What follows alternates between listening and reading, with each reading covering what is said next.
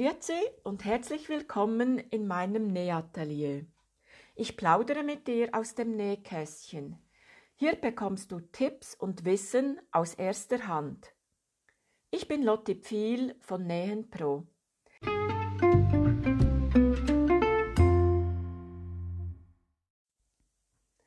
Herzlich willkommen zu meinem ersten Podcast. Heute möchte ich mein Wissen über die Polyester-Nähgarne mit dir teilen. Wir sprechen zuerst über das Material Polyester, danach über die Herstellung. Bei der Nummerierung der Garne bringe ich dir Licht in den Dschungel. Danach erkläre ich dir, welche Garne für welche Verarbeitung nützlich sind und ich räume mit einigen Mythen auf. Am Ende tauche ich kurz ein in die Kontroverse Billiggarn vom Discounter oder doch lieber Markengarn. Du weißt ja, mit Wissen näht man besser. Das Material Polyester gehört in die Familie der Polymere. Es ist also ein Kunststoff aus Erdöl. Auch das äh, neigt zu Diskussionen, aber da möchte ich jetzt hier eigentlich nicht drauf eingehen. Für Textilfaser verwendet man thermoplastische Kunststoffe mit der Bezeichnung, da muss ich jetzt ablesen, Polyethylen-Terephthalat, kurz PET genannt. Ja, genau. Es ist das gleiche Material, welches du auch bei den Getränkeflaschen wiederfindest. Und dies ist auch der Grund, warum äh, recycelte Polyestergarne aus PET bestehen. So, zur Herstellung. Der Herstellungsvorgang, der heißt Schmelzspinnverfahren. Hier wird das Kunststoffgranulat erwärmt, bis es schmilzt und mit sehr hohem Druck durch ganz feine Spinndüsen gepresst. So entstehen Endlosfasern, ein Filament. Ein solches Filament nennt man auch Monofil. Werden mehrere davon miteinander verzwirnt oder verwendet, nennt man sie Multifil. Die Düsen, die haben verschiedene Querschnitte, auch je nach Verwendungszweck des späteren Garnes. Und Oft ist dies auch herstellerabhängig und ich denke, das ist so von jedem Garnhersteller so ein kleines Betriebsgeheimnis, welche Querschnitte er da jetzt für sein gutes Nähgarn benutzt. Neben den runden und ovalen Querschnitten wird auch ein dreieckiger verwendet. Aus diesen Filamenten entsteht das trilobale Multifilament. Diese Garne haben eine glatte Oberfläche, auf der das Licht reflektiert wird und dadurch bekommen diese Garne einen wunderschönen, brillanten Glanz. Diese trilobale Multifilamente können fein verzwirnt werden, robust sind sie jedoch nicht sehr. Ein Weiteres Multifilamentgarn ist das Bauschgarn. Nach dem Spinnverfahren wird es thermisch behandelt, es bekommt eine Kräuselung.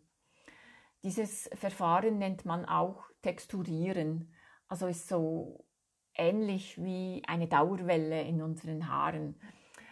Durch diese Kräuselung bekommt das Garn auch Volumen und hat so eine bestimmte äh, Garnreserve, sagt man drin.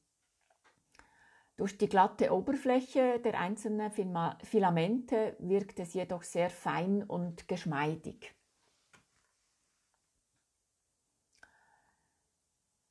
Um ein Fasergarn zu erhalten, werden diese Filamente in Stapelfasern gerissen.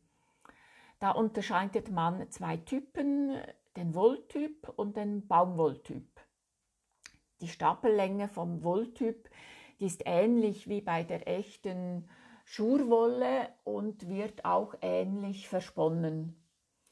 Beim Baumwolltyp sind die Fasern etwas kürzer, sie werden auch weiterverarbeitet wie die echte Baumwolle. Es entsteht das Polyesterfasergarn. dies ist auch das ursprüngliche Verfahren von den Polyestergarnen und wird in Spinnereien rund um den Globus hergestellt. In der Konfektionsindustrie mit den vielen Nähautomaten und der Massenproduktion steigen auch die Ansprüche und Anforderungen an die Nähgarne. Sie müssen hohen Nähgeschwindigkeiten standhalten.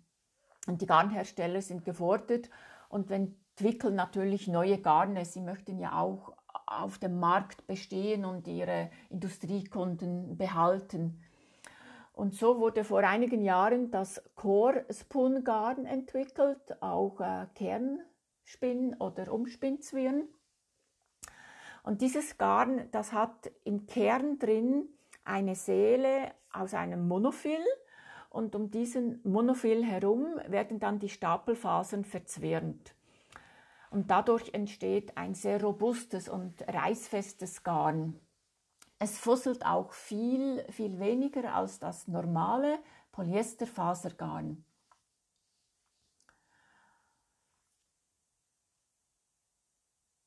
Noch kurz ein Wort zu der Einfärbung.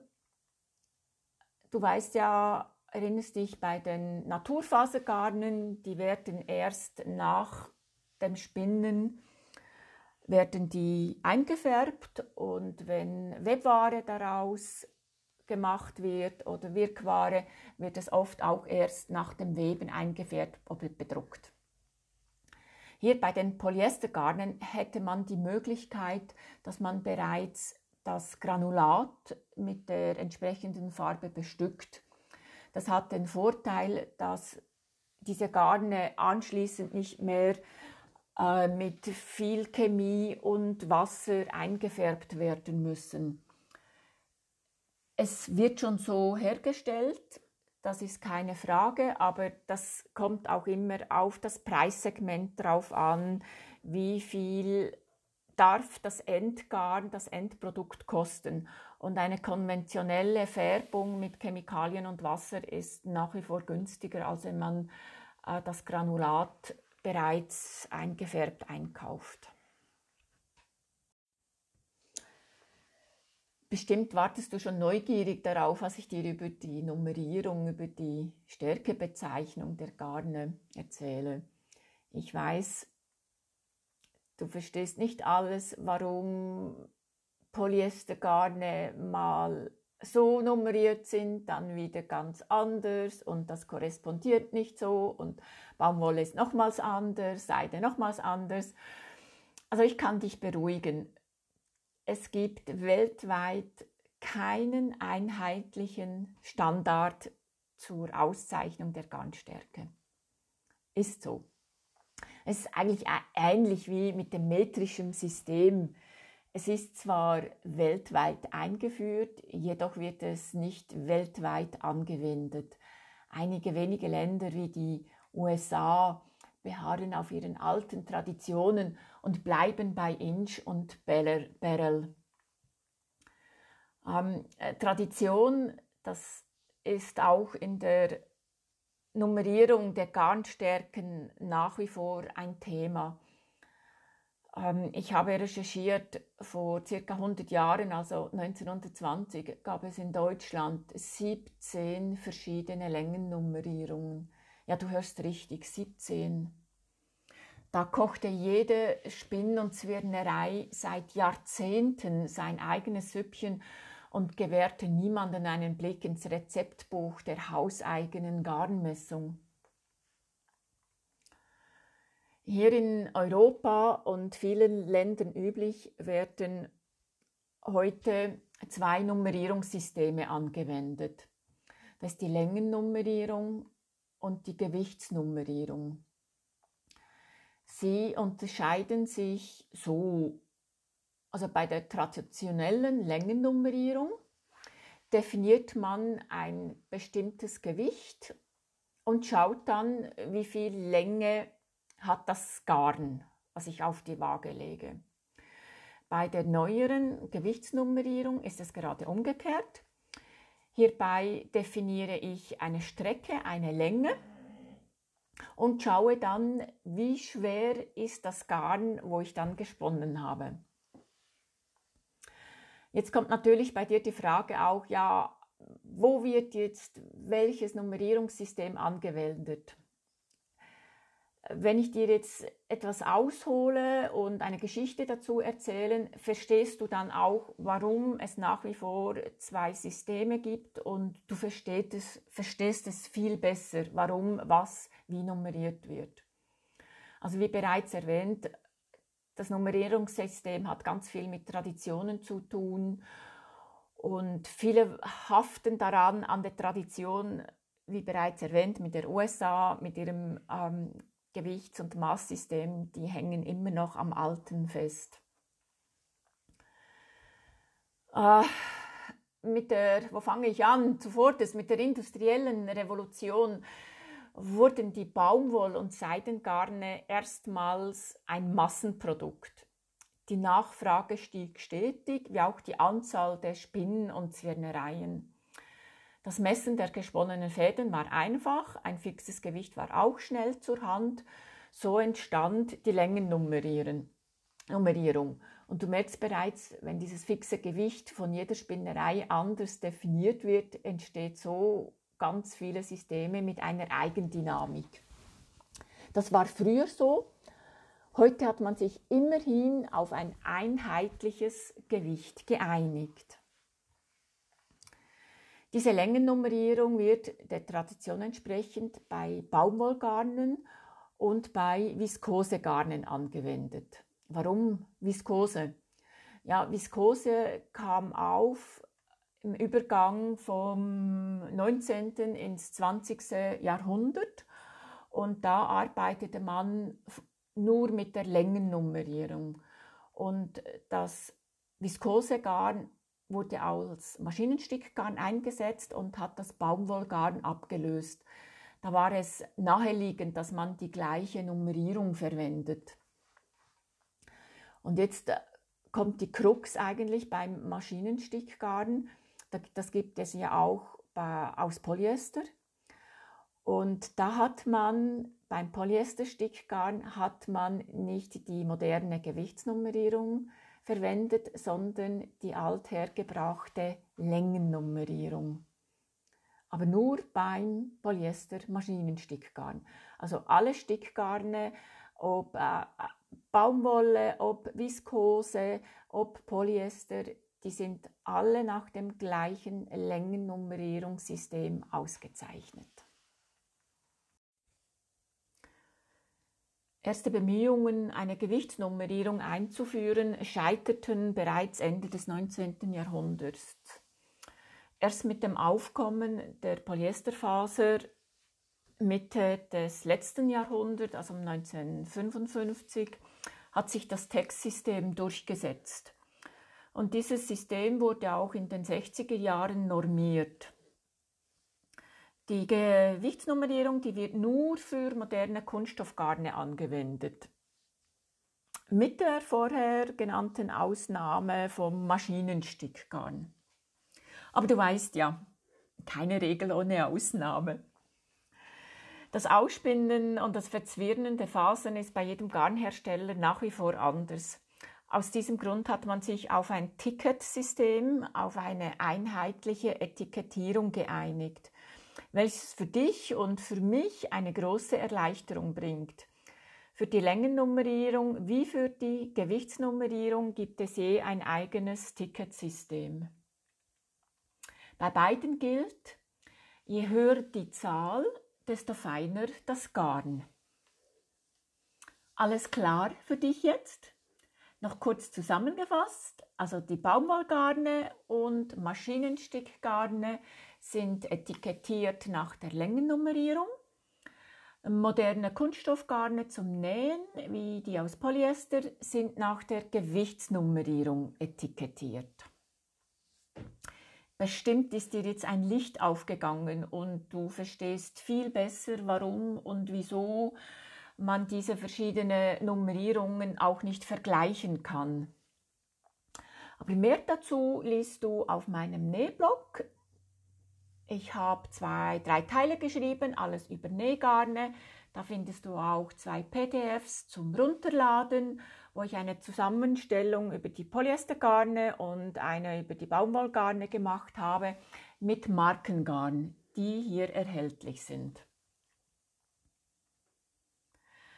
Ja, meine Ga Gedanken zur Anwendung und Verarbeitung mit den, diesen wunderschönen Garnen. Zu Beginn habe ich dir über die Herstellung der Polyestergarne erzählt. Da habe ich die vier wichtigsten rausgepickt, also das texturierte Multifilament, das ist das Bauschgarn, das trilobale Multifilament, das ist das Maschinenstickgarn und dann zum Nähen das konventionelle Fasergarn und das moderne Kernzwingarn. Beginnen möchte ich mit dem texturierten Multifilament, dem Bauschgarn und auch mit einigen Mythen aufräumen. Ich weiß, es wird, äh, dieses Garn wird oft für elastische Nähte beworben und auch empfohlen, weil es gekräuselt ist und somit auch Garnreserven aufweist.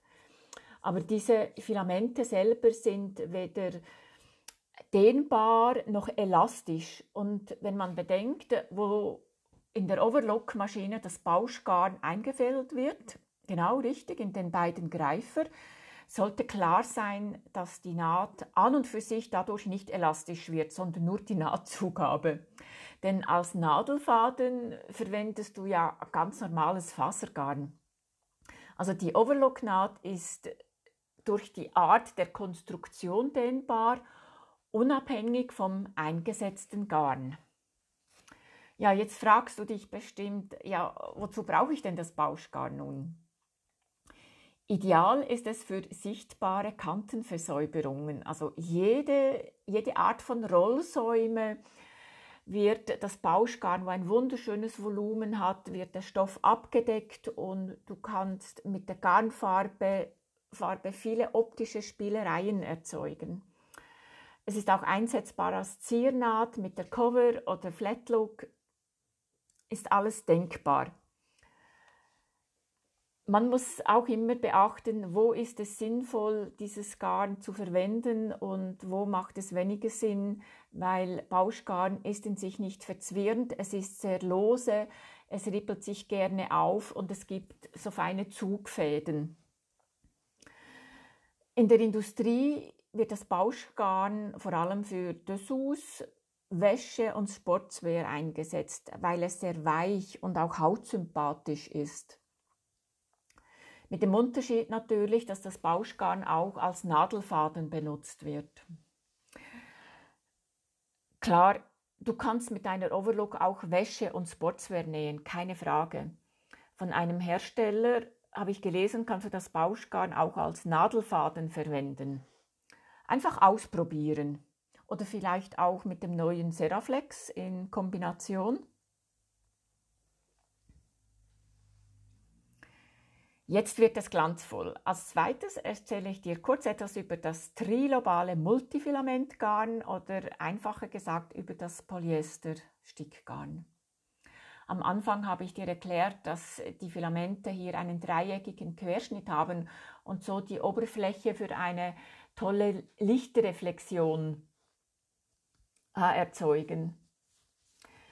In meinen Nähkursen werde ich oft gefragt, ob man dieses schöne Garn auch zum normalen Nähen verwenden kann. Meine Antwort fällt da in etwa so aus. Zur Not und wenn nichts anderes da ist, ja. Dieses Garn hat eine sehr glatte Oberfläche. Es findet im Stoff kaum einen Halt. Es rutscht gern umher. Es ist auch von der Spule rutscht es runter. Man kann es am besten nur verarbeiten, wenn man ein Netz darüber spannt. Und beachte auch, beim Maschinensticken wird dieses trilobale Multifilament nicht als Unterfaden verwendet. Da nimmt man ganz konventionelles Fasergarn, dass die Stickarbeit auch an Ort und Stelle bleibt. Jetzt stell dir vor, du verwendest dieses Garn bei dir auf der Nähmaschine auch als Unterfaden. Und damit verdoppelst du den Rutscheffekt. Also es gibt ein unschönes, ungleichmäßiges Nahtbild. Meine Empfehlung, nimm dieses Garn nur zum Sticken und du hast große Freude daran. Ja, jetzt geht's an den Speck zum Fasergarn. Von den Polyesterfasergarnen gibt es ja zwei Arten. Das konventionelle, welches versponnen und verzwirnt ist wie die Baumwollgarne und das Korspun oder auch Kernzwingarn. Das hat einen Kern, respektive eine Seele aus Monofil und wird mit der Stapelfaser umzwirnt. Habe ich ja dir schon erzählt. Das konventionelle Fasergarn, mit dem kann man alles nähen. Es ist einfach auch abhängig von der Qualität und von der Stärke. Du findest es ganz häufig auf dem Markt. Es ist von der Herstellung her ist es günstig. Es wird auch mit älteren Ringspinmaschinen produziert.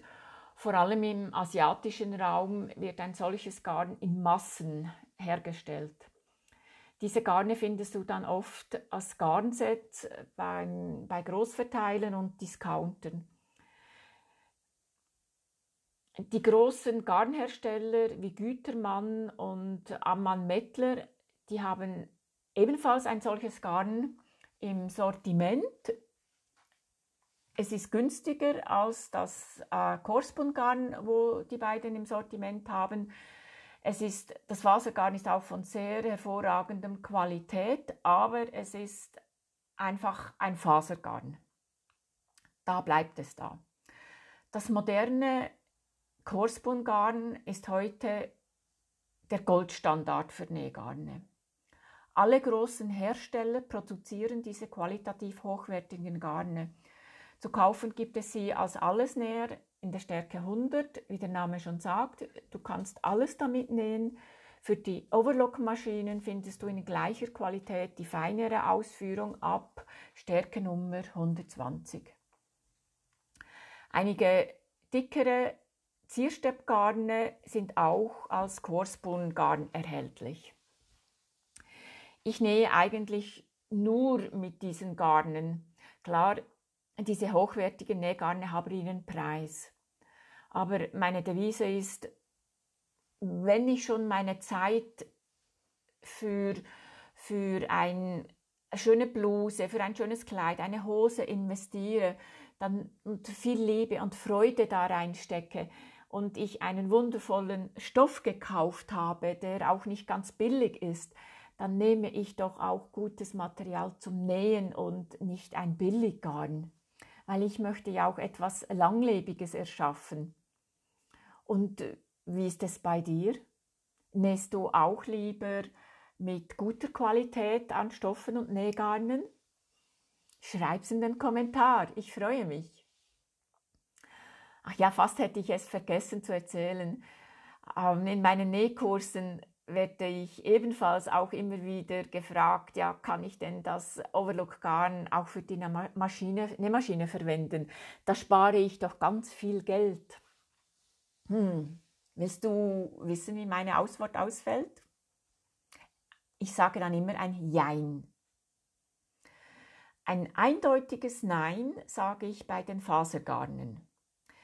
Die Naht nur mit Ober- und Unterfaden ist einfach zu wenig robust, zu wenig haltbar. Weil wenn du dieses Garn in der Overlock vernähst, hast du mindestens drei Fäden und somit auch etwas mehr Sicherheit für die Naht.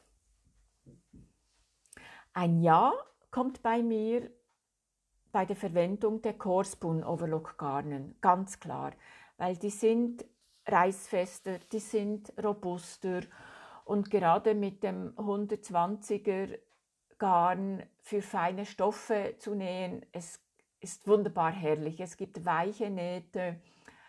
Ja, für mich eigentlich ein Traum, muss ich sagen. Und probiere es auch. Vielleicht bist du auch so begeistert wie ich.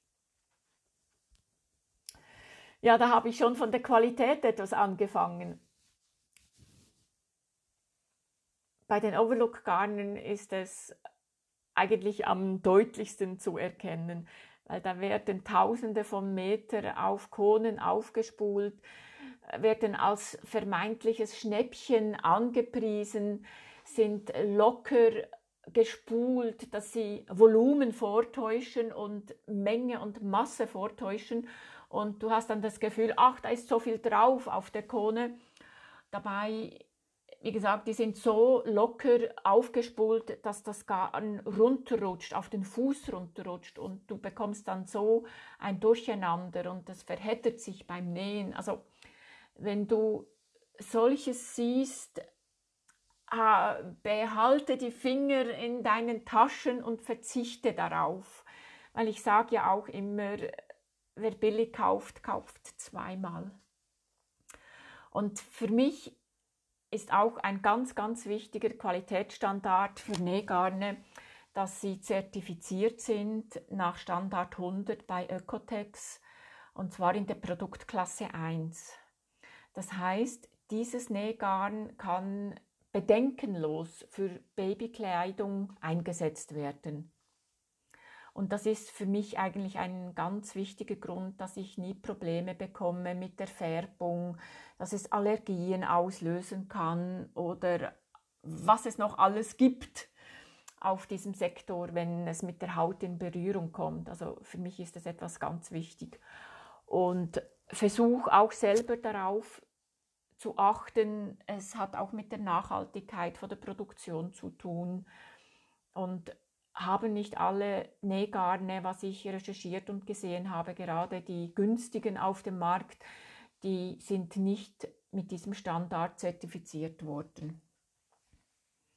Ja, und wenn du mehr wissen willst über die Nähgarne, über mich, wirf doch einen Blick auf meine Webseite auf www.nähenpro.com und da auf Nähe meinen Nähblog abonniere meinen Newsletter und ich freue mich. Bis zum nächsten Mal und du weißt ja, mit Wissen näht man besser.